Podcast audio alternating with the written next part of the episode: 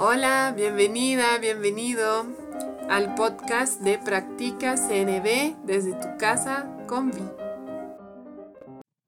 Hola, a continuación te voy a leer en voz alta una joya de conexión publicada en el sitio web en español de Wise Heart, diálogo consciente y compasivo.com. Ahí mismo en la pestaña de recursos gratuitos puedes encontrar las joyas de conexión por escrito y te puedes suscribir para recibirlas directamente a tu correo cada 15 días. Estas joyas a mí me sirven para entender cómo integrar tanto la comunicación no violenta como el diálogo consciente y compasivo a mi vida diaria.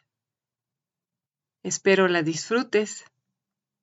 Hola, hoy te voy a leer la joya de conexión llamada Cuando deseamos mayor grado de madurez y habilidad en las otras personas, escrito por Lachelle Lochardet y publicado en diálogo consciente y compasivo.com el 15 de octubre 2021.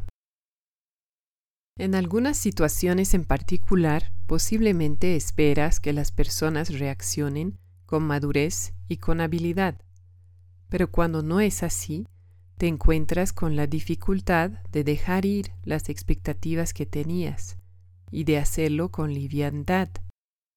Sientes enojo, piensas en todas las cosas que te gustaría decirles y hacer que se despierten y tomen responsabilidad por sus actos o sientes resentimiento y piensas, no debería ser necesario que yo diga nada, ¿cómo no se da cuenta? Esta persona debería predicar con el ejemplo.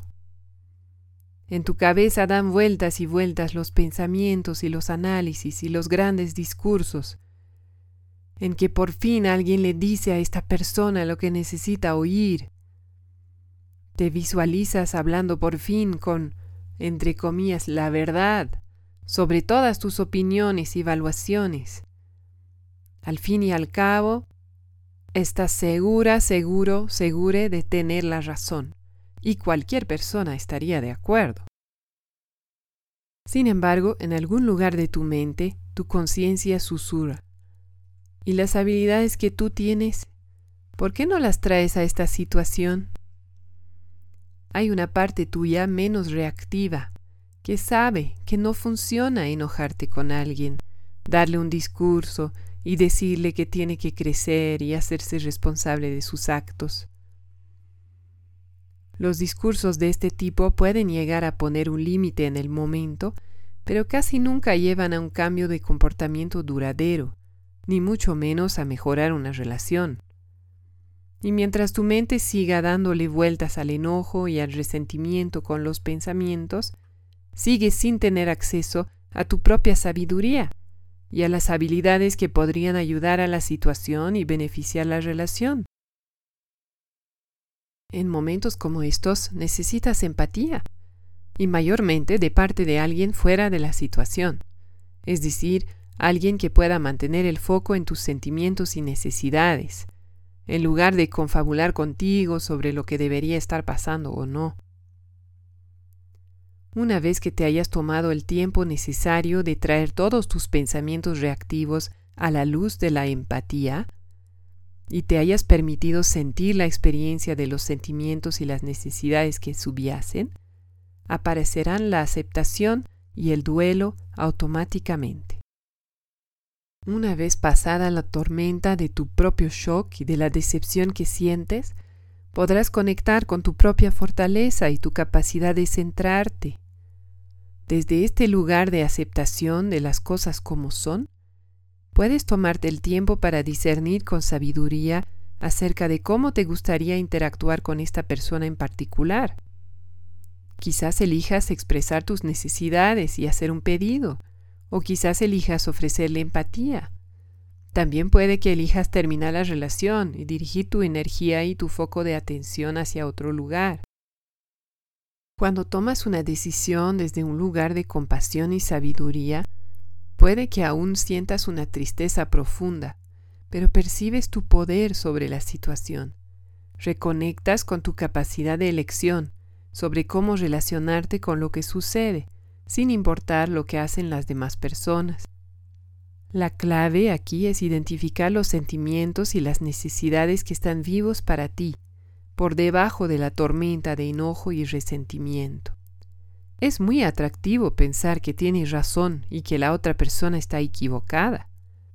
Estos pensamientos crean una sensación falsa de poder y una sensación momentánea de alivio de esos sentimientos vulnerables, como el miedo, el dolor o la tristeza, pero no te guían hacia la sabiduría y la acción compasiva.